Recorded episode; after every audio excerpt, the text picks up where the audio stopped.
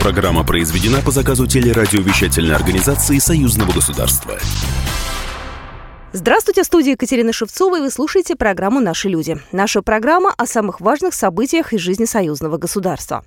Самые крупные учения НАТО пройдут в следующем году, прямо около границы с Беларусью. Опасно это или нет для союзного государства? Разберем все нюансы вместе с военным обозревателем «Собойской правды» Виктором Баранцом. Ну, как обычно, мы начнем программу с самых важных событий этой недели.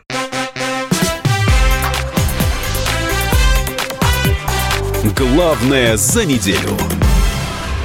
Президент Беларуси Александр Лукашенко призвал не смотреть на белорусов как на врагов, которые якобы повернулись спиной к России. Он подчеркнул, что Российская Федерация остается основным стратегическим партнером, и все текущие проблемные вопросы будут улажены. Об этом Александр Лукашенко заявил на этой неделе во время встречи с губернатором Новгородской области Андреем Никитиным, передает Белта. Притем подчеркнул, что плотное сотрудничество с регионами в свое время позволило сохранить отношения Беларуси с Россией. Потому что были очень серьезные времена, когда искрило между нами, и газ перекрывали, и нефть не поставляли, и так далее. И только благодаря регионам нам удалось удержать наши отношения, и сегодня они на приличном уровне. Думаю, мы с Дмитрием Федоровичем Мизинцевым, МИД и правительством России решим эти вопросы. Нам нельзя потерять друг друга ни в коем случае. Что у вас есть более близкий союзник, чем Беларусь? Нет. Более близкой страны, чем Россия, у нас тоже нет. Поэтому мы должны сотрудничать, подчеркнул Александр Лукашенко. Москва рассчитывает подписать соглашение о взаимном признании виз с Минском до конца года. Соглашение между Российской Федерацией и Беларусью готово. Об этом заявил журналистам статс-секретарь МИД Евгений Иванов. Ранее планировалось, что межправительственное соглашение между Москвой и Минском о взаимном признании виз будет подписано в декабре 2018 года в Бресте на заседании Совета министров Союзного государства, однако этого не произошло. Межрегиональный диалог России и Беларуси становится все более востребованным. Такое мнение на этой неделе высказал чрезвычайный полномочный посол России в Беларуси Дмитрий Мезенцев в интервью информагентству ТАСС. Он отметил, что страны поддерживают тесные отношения на разных уровнях, в том числе и на региональном. Также становятся чаще визиты руководителей субъектов России в Беларусь. По мнению посла, такая работа определяет потенциал союзного государства и имеет огромные перспективы. В декабре этого года будет отмечаться 20-летие подписания союзного договора. Дмитрий Мезенцев отметил, что работа по вопросам интеграции обрела нужный масштаб и глубину. Также Дмитрий Мезенцев отметил, что все это часть масштабных задач, поставленных Владимиром Путиным и Александром Лукашенко в ходе переговоров в рамках форума регионов России и Беларуси. Рассказал посол о культурных контактах между странами. Он поблагодарил руководство Беларуси за согласование проведения масштабного праздника Дней многонациональной России в Минске. Единый Центробанк России и Беларуси создавать не планируется. Об этом заявил на этой неделе глава МИД Беларуси Владимир Макей. Он отметил, что Москва и Минск на данный момент сосредоточены на углублении экономической интеграции, но не слиянии двух систем. В интервью агентству Тутбай Макей пояснил, что есть ряд других проблем, которые требуют безотлагательного решения. По его словам, на начальном этапе некоторые российские представители внесли определенные предложения, которые были неприемлемы для белорусской стороны и расходились с пониманием Минска более глубокой интеграции между государствами. Он указал сказал, что сейчас идет работа над дорожными картами, и надо смотреть, что в итоге получится к концу ноября, началу декабря, когда страны будут отмечать 20-летие союзного государства и когда запланирована встреча лидеров двух государств. Из северной столицы России в столицу Беларуси на поезде за 4 часа. Проект, призванный к 2030 году соединить скоростной железнодорожной магистралью Минск и Санкт-Петербург, обсудили в Беларуси. Идея была впервые озвучена еще летом на форуме регионов двух стран. Тогда эксперты сошлись во мнении, что такой проект нужно оценить с экономической точки зрения, рассчитать стоимость строительства, объем перевозок и многое другое. И вот теперь на заседании Совета по железнодорожному транспорту стран СНГ обсудили создание рабочей группы, которая будет заниматься этими вопросами. Начальник белорусской железной дороги Владимир Морозов отметил, что проект перспективный. Это перспективное направление однозначно. Конечно, э, было бы очень интересно проработка дальнейшего того коридора, который обсуждался и обсуждается в Западную Европу. И связка Пекин, Москва, Минск, Варшава, Берлин. На сегодняшний день, ну, скажем, интересы у европейских наших коллег есть, и в то же время это политическое необходимо принимать решение. Напомню, еще в сентябре идею создания подобной магистрали поддержал государственный секретарь Союзного государства Григорий Рапота.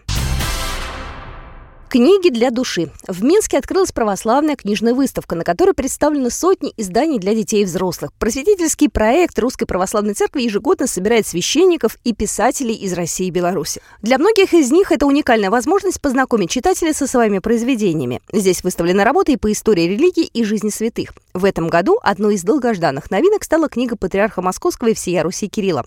Всего же гриф издательского совета Русской Православной Церкви в этом году получили около двух тысяч книг. О книгоиздании рассказал Климент, митрополит Калужский и Боровский, председатель издательского совета Русской Православной Церкви. Мы относим православные книги не только Евангелие, Писание святых отцов, душеполезные книги, но и также ту художественную литературу, которая раскрывает человеку смысл жизни примеру, я скажу, в советское время, когда не издавалась религиозная литература, многие приходили к церкви, обретали веру в Бога, читая Достоевского и Гоголя, потому что тогда было трудно купить Евангелие. За продажу Евангелия могли даже и отправить э, в тюрьму. Выставка российской православной литературы проходит уже более восьми лет. Каждый раз организаторы выбирают новые города и новых авторов. О трепетном отношении к книге рассказал Павел, митрополит Минский и Заславский, патриарший экзарх сия Беларуси. К книге относимся по-особому, с каким-то таким трепетом, вдохновением. И иногда можно услышать в наш адрес, в адрес церкви, что мы якобы консерваторы, что мы, может быть, не всегда идем в ногу с современностью. Но само слово консервация или консерват – это хорошее, доброе слово. Умение сохранить то доброе, ценное, которое накоплено на протяжении многих-многих столетий в нашем народе, в нашей церкви. Книжная выставка проходит в рамках форума «Радость слова». Кроме книг, здесь представлены фотографии из цикла «Афон» к тысячелетию русского присутствия на Святой горе. Белорусский молодечный на этой неделе принимал юных спортсменов. Настольный теннис, баскетбол и плавание. Такая программа была у школьников из России и Беларуси на союзной спартакиаде, которая прошла в Минской области. В состязаниях приняли участие около 200 юношей и девушек. Союзная спартакиада регулярно проводится с 2003 года. Первый этап в текущем году прошел весной в Дмитрове. Там школьники играли в хоккей. Летом спартакиаду студенческой молодежи принимал уже Брест. А теперь в Молодечно приехали ребята из небольших городов и сельской местности. Соревнования посвящены 75-летию освобождения Беларуси от немецких захватчиков и победе в Великой Отечественной войне. В Беларуси к спорту относятся очень серьезно, рассказал Вячеслав Дурнов, первый заместитель министра спорта и туризма Беларуси. У нас практически в каждом районе существуют детско-юношеские спортивные школы, что дает возможность или же филиалы детских юношеских спортивных школ. И, в общем-то, э, у ребят возможности есть заниматься. А такие любительские мероприятия, как «Золотая шайба», «Кожаный мяч», э, как вот спартакиада союзного государства, она позволяет тренерам увидеть этих ребят, увидеть этих звездочек. Спартакиада завершилась сегодня, и за это время школьники смогли не только посоревноваться, но и отдохнуть. Белорусская техника едет работать в Костромскую область. Первые поставки обсуждали в Минске тоже на этой неделе. Здесь прошло заседание рабочей группы. Товарооборот между Беларусью и российским регионом составляет более 50 миллионов долларов в год, и тем не менее его можно и нужно увеличить.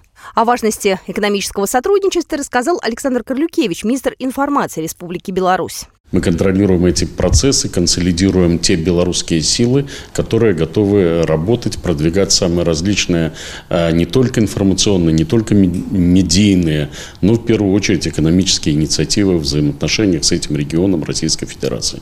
Беларусь, в свою очередь, закупает в Костромской области продукцию деревообработки. Регион занимает шестое место по запасам древесины в европейской части России, а деревообработка является одной из основных отраслей в экономике. Перед совещанием российской делегации показали промышленное предприятие Беларуси. Интересовались партнеры в основном техникой. Об этом рассказал Юрий Маков, заместитель губернатора Костромской области.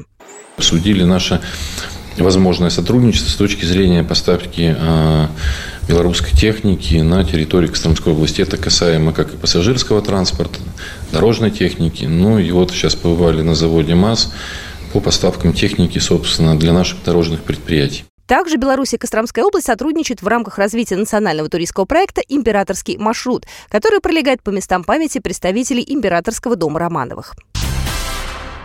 Боевое братство в Беларуси. В Брестской крепости на этой неделе прошли совместные учения вооруженных сил стран-участниц ОДКБ. Этот этап под названием «Поиск-2019» включает в себя отработку навыков современной работы разведчиков. Задействовано более двух тысяч человек и 250 единиц техники, в том числе и авиационной. В маневрах участвовали военнослужащие из Беларуси, России, Армении, Казахстана, Кыргызстана и Таджикистана, а также оперативная группа ОДКБ. Столь масштабное учение на территории республики проходит впервые. Об этом рассказал Анатолий Сидоров, начальник начальник Объединенного штаба Организации договора о коллективной безопасности. То, что происходит сегодня здесь, на полигонах э, Вооруженных сил Республики Беларусь, она проходит полный взаимосвязи с теми мероприятиями, с теми учениями, которые проходят сейчас на территории Российской Федерации с коллективными силами оперативного реагирования. Главная цель учений – улучшить навыки взаимодействия разведчиков разных стран. Подразделения шести государств отработали организацию засад, блокирование незаконных вооруженных формирований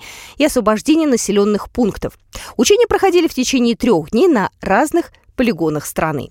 Всего в рамках учения «Боевое братство» предусмотрено четыре этапа маневров. Поиск второй из них. Впереди военно ждет эшелон. Он запланирован в России. И нерушимое братство, которое станет заключительным этапом и пройдет на территории Таджикистана.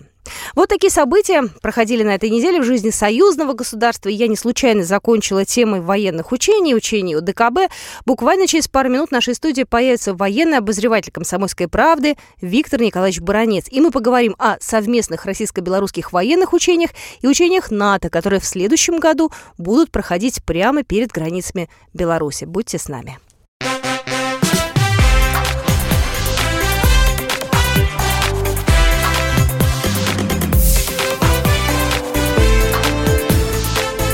Наши люди.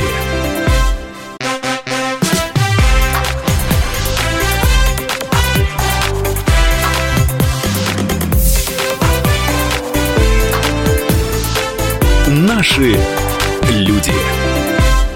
Здравствуйте, вы слушаете программу «Наши люди». Сегодня на студии военный обозреватель «Комсомольской правды» Виктор Николаевич Бронец. Здравствуйте. Добрый день. Мы сегодня будем говорить очень много о безопасности. И о безопасности э, России, и о мировой безопасности, э, ну, естественно, в российско-белорусском формате.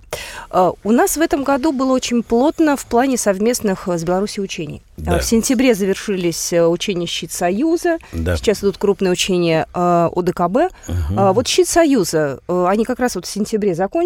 Они угу. такие были локальные, очень недолгие по времени. Вообще да. цель и задача какая этих учений? Здесь надо понимать одну крайне принципиальную вещь, что у нас все-таки есть, существует союзное государство, и что у нас создана объединенная группировка, ну, вы знаете, и ПВО, и другая, и для того, чтобы эти войска скоординированно работали, им нужно постоянно проводить тренировки. Вот этот щит Союза имел одну из стратегических целей отработать целый комплекс задач, связанный на координацию действий российских и белорусских войск. Я вам скажу больше. Учения учениями, но есть еще э, целый ряд э, других мероприятий, которые как раз тоже и направлены на координацию действий российско белорусского, я не побоюсь сказать, союзного войска.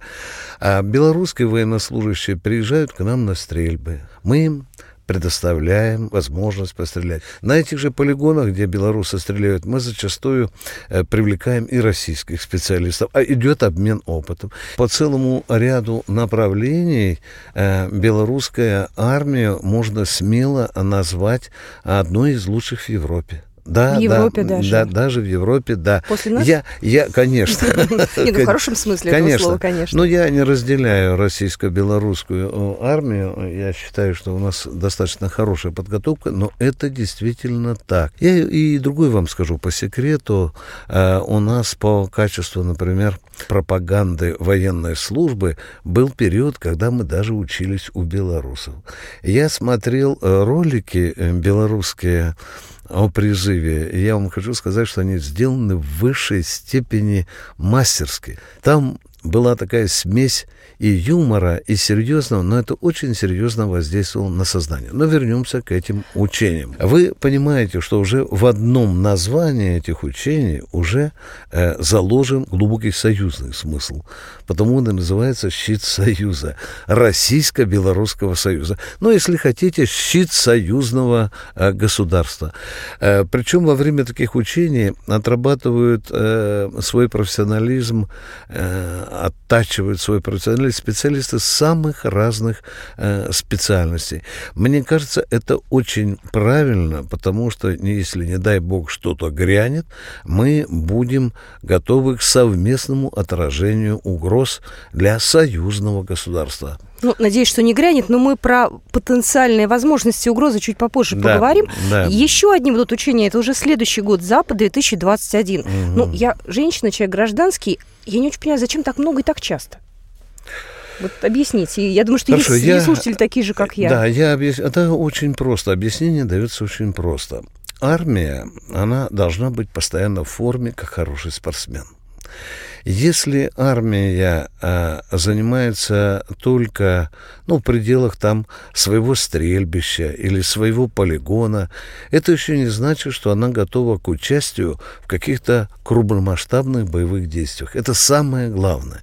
И когда проводятся такие учения, то они по масштабам своим, по количеству привлекаемых войск, личного состава, боевой техники, они э, достаточно объемные. Потому что армия — это не только, скажем, образно говоря, спортсмен, который в любую минуту должен быть готов к соревнованиям. Армия еще это сложнейший организм, который требует координации на уровне э, штабов, э, командований, управлений и, и так далее. Э, и потому что э, надо понимать одно. Чем больше тренируется армия, тем больше она проводит маневровые учения, тем, тем выше степень ее боевой готовности. Но надо еще сказать и о другом. Каждое такое учение выявляет недостатки. Э, обнаруживаются какие-то сбои, э, обнаружатся какие-то пробки в координации действий. Все это учитывается на следующее учение, которое становится проверкой того, а как же сделали белорусские командиры или российские командиры, какие выводы они сделали из тех сбоев, которые произошли на предыдущих учениях. Учение это, в общем-то, всегда хорошая школа для любой армии. Вот если мы говорим об учениях российско-белорусских белорусских, э, там же, ну, условно такие реальные события какие-то отра- ну, отрабатываются, да? Да. Но там каким-то образом учитывается нынешняя вот э, повестка дня и политика, то есть, ну, то есть, когда говорят условные террористы, мы же можем себе в голове, условные террористы пойдут с той стороны, с этой да, стороны, да? да я, же... я понял, я понял ваш я понял ваш вопрос. Э, здесь надо всегда обращать внимание на те формулировки, которые дает командование белорусской армии и российской армии они, прежде чем э, где-нибудь на брифинге заявить о таких учениях, они обязательно подчеркивают так 20 раз, что наше учение ни на кого против не направлено. Да? Пока, конечно, отрабатываются задачи э, по э, отражению или по окружению, уничтожению какого-нибудь крупного бандформирования. Это такая легенда. Угу. Вы понимаете прекрасно. Я лукавить не хочу, потому что я побывал на иностранных учениях, побывал на учениях учениях и российской армии, у нас нигде нет, что это вот американцы, поляки, ну, прибалты да. или нет. У нас крупные террористические бандформирования. Конечно, здесь определенная степень, я не хочу лукавить, конечно, есть определенная степень. Но сюда закладывается политический смысл. Чтобы Запад не вякал, не скулил, что Россия, Белоруссия разминают свои мускулы в отвиде. Россия говорит, что у нее нет никаких захватческих планов. Они вот с белорусами проводят учения, они-то явно нацелены против захвата Прибалтики или Польши. Это все дешевая пропаганда. Армия должна быть готова к отражению тех угроз, военных угроз прежде всего, э, которые им определяет генеральный штаб. А генеральные штабы и российской армии, и белорусской армии, они, конечно, ведут глубокую разведку, вы понимаете. Они прекрасно смотрят, что творится с той стороны границы. Какие там происходят происходят процессы, какие там появляются новые формирования, новая техника, новые ракетные установки, там корабли, самолеты и так далее, мы это прекрасно понимаем, что это же не мыловаренные заводы.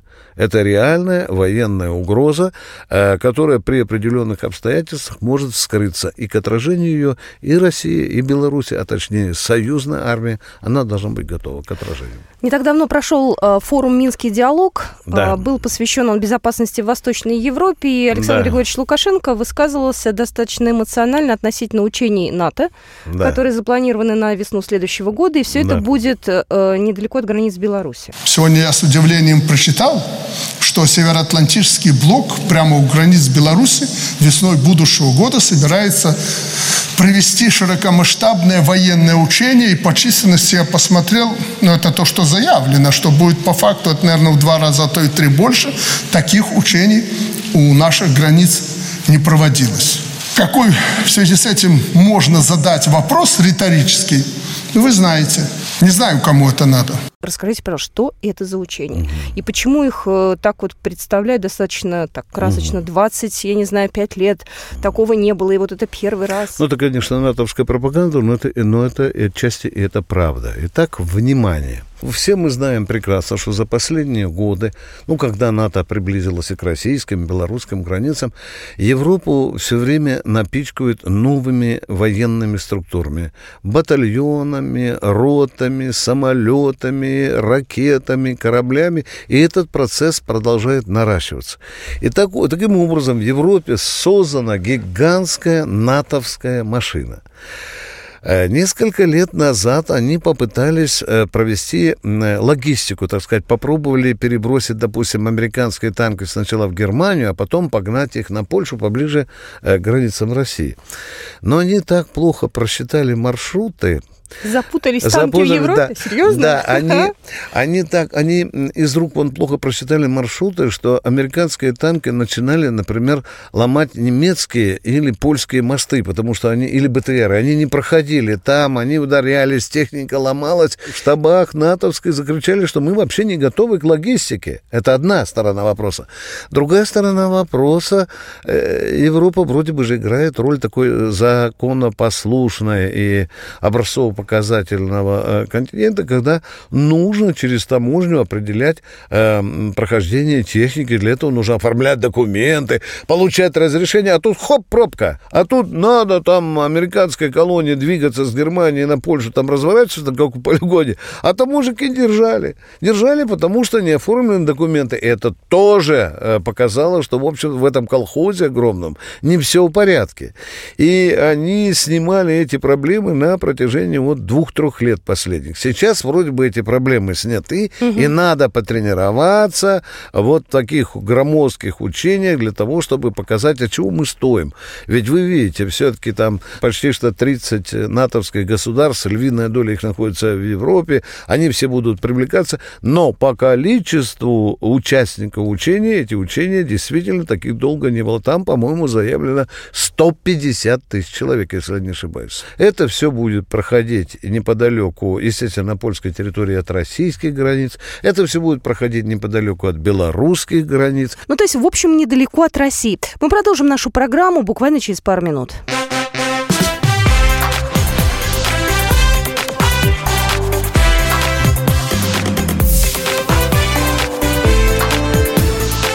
Наши люди.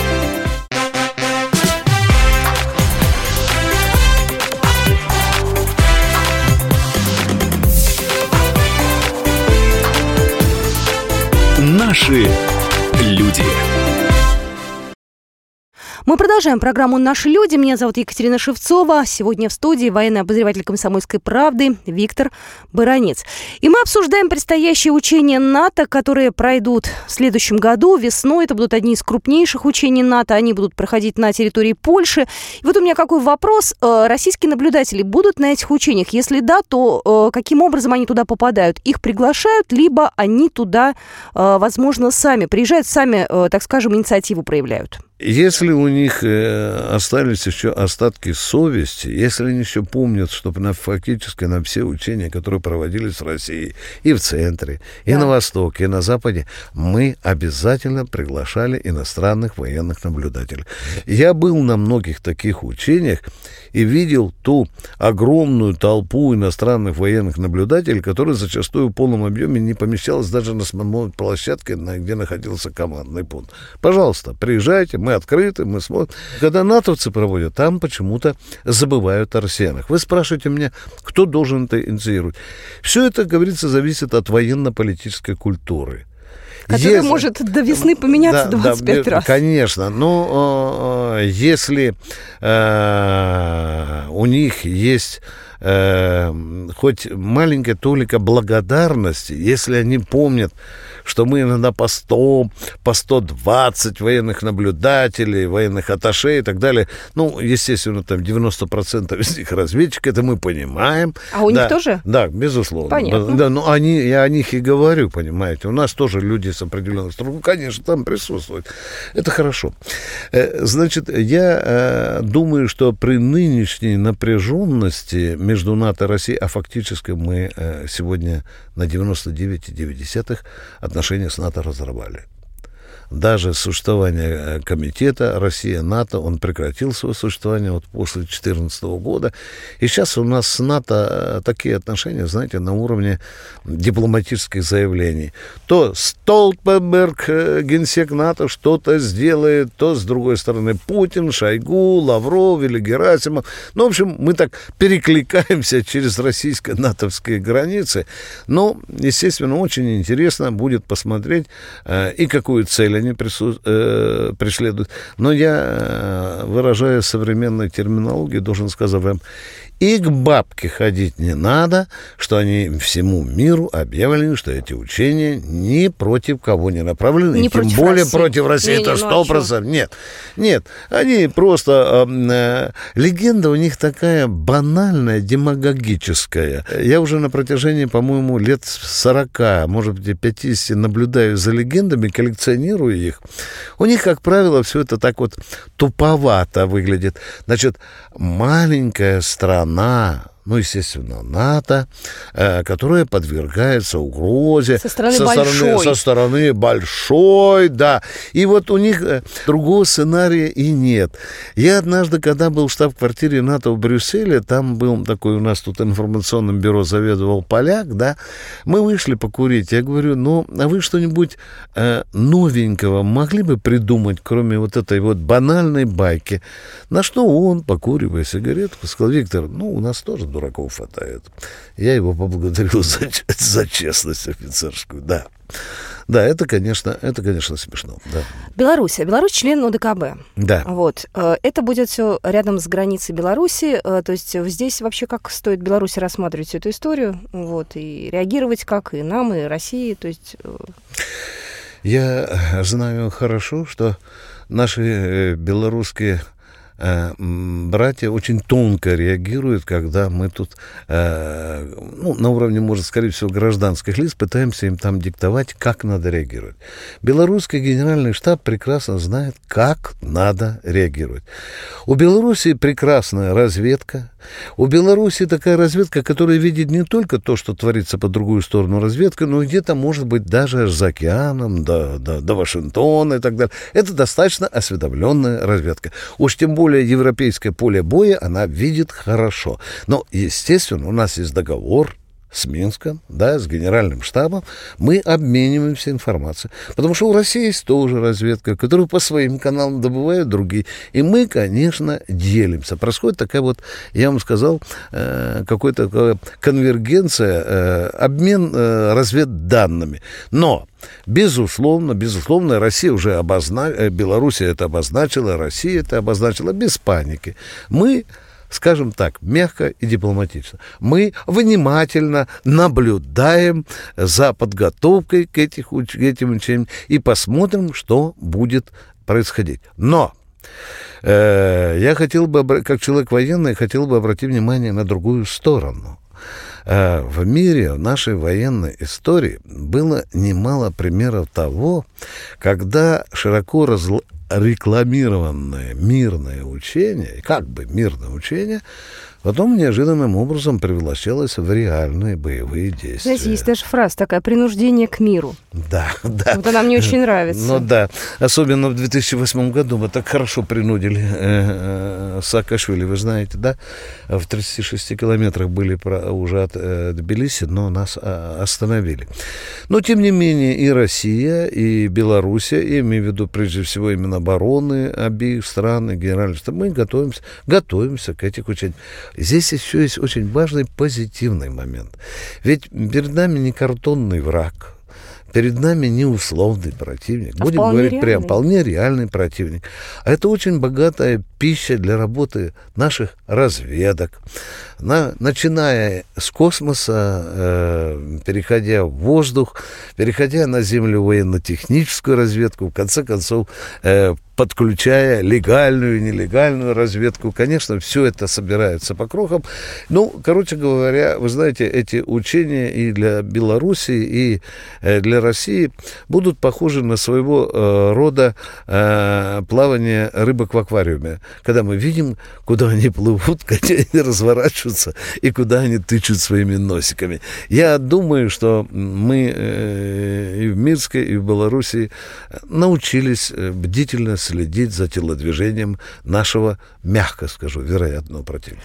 Ну, пока они собираются проводить учения, у нас э, буквально вот сейчас идут еще одни учения совместные. Ну, тут уже не только Россия Да. и Беларусь, да, тут Да. уже больше стран, тут э, учения стран ОДКБ. Э, вот, э, много интересного, в новостях у нас об этом тоже рассказывается.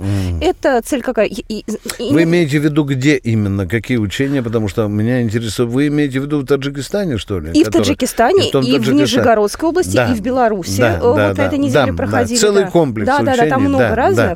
да. Я э, не хочу отвечать за генеральный штаб, но такие интенсивные военные телодвижения, я тоже их э, рассматриваю как э, подготовку э, к тому, чтобы очень бдительно встретить те натовские учения, которые предстоят. Так Вы они понимаете? сейчас за нами тоже, как вы говорите, за рыбками, тоже- наблюдают за нами. Безусловно, безусловно. И вы видите, мы э, тренируем войска на разных направлениях. Вы обратили внимание, это центральная Россия, это, безусловно, и Белоруссия, это юг, да, это глубокий юг Таджикистан, да, там, вы знаете, у нас достаточно серьезное сегодня сложилось у Таджикистана отношения с э, вечно воюющим Афганистаном, где там до сих пор э, никак не угомонится страна. Вы видите прекрасно еще одну угрозу, которую сказал Путин недавно, встречаясь в Ашхабаде. На это надо тоже обратить внимание. Он сказал, что по мере того, э, как вытесняется ИГИЛ из Сирии, эти боевики начинают растекаться. И растекаться в том числе по странам, республикам бывшего Советского Союза. Был очень жирный намек. И Туркмения от этого не, обо- не отойдется, и Узбекистан, Таджикистан. и Таджикистан и так далее. Это естественно, эти учения тоже одним из, скажем так, образно прицелов, конечно, имеют э, цель э, борьба с крупными э, вооруженными бандформированиями террористов. Мне кажется, что Путина, э, главы тех государств, которым он это рассказывал, наверное, они это поняли. Убедил. Да. Я думаю, что э, мы с вами, Виктор Николаевич, еще встретимся ближе к концу года, да, подведем некий итог нашего военного сотрудничества российско-белорусского. Там к декабрю 20-летия союзного договора будет, ну, красивая дата. Я думаю, что будет смысл и необходимо все-таки поговорить об этом. Да, мне хотелось бы поговорить и поговорить э, с такой э, рыцарской, офицерской прямотой и э, не заглаживать ничего. Я бы хотел э, сказать о том, чему мы действительно добились реально, но я бы хотел сказать и о проблемах, которые существуют в российско-белорусских военных и военно-технических отношениях. Об этом надо говорить при одном условии. Есть вопросы, э, которые и, э, и Лукашенко, и Владимир Владимирович Путин, они могли бы решить где-нибудь Беловежской пуще, в баньке, э, за бутылкой зубровки э, крепенькой, не вынося это на публичное пространство, как это часто делает э, определенные белорусские товарищи, не в упреке будет сказано. Мне кажется, что не надо радовать наших общих врагов. Есть вопросы, которые можно запросто решить вот в такой маленькой комнатке, как мы сидим с вами. Почему? Потому что недруги Российско-Белорусского союза, они только и ждут, чтобы Москва и Минск рассорились. Ну, как говорится, не дождетесь. Вот на этой фразе мы с вами сегодняшнюю программу «Наши люди» заканчиваем. Виктор Баранец сегодня был в студии. Спасибо большое. До свидания. Всего доброго.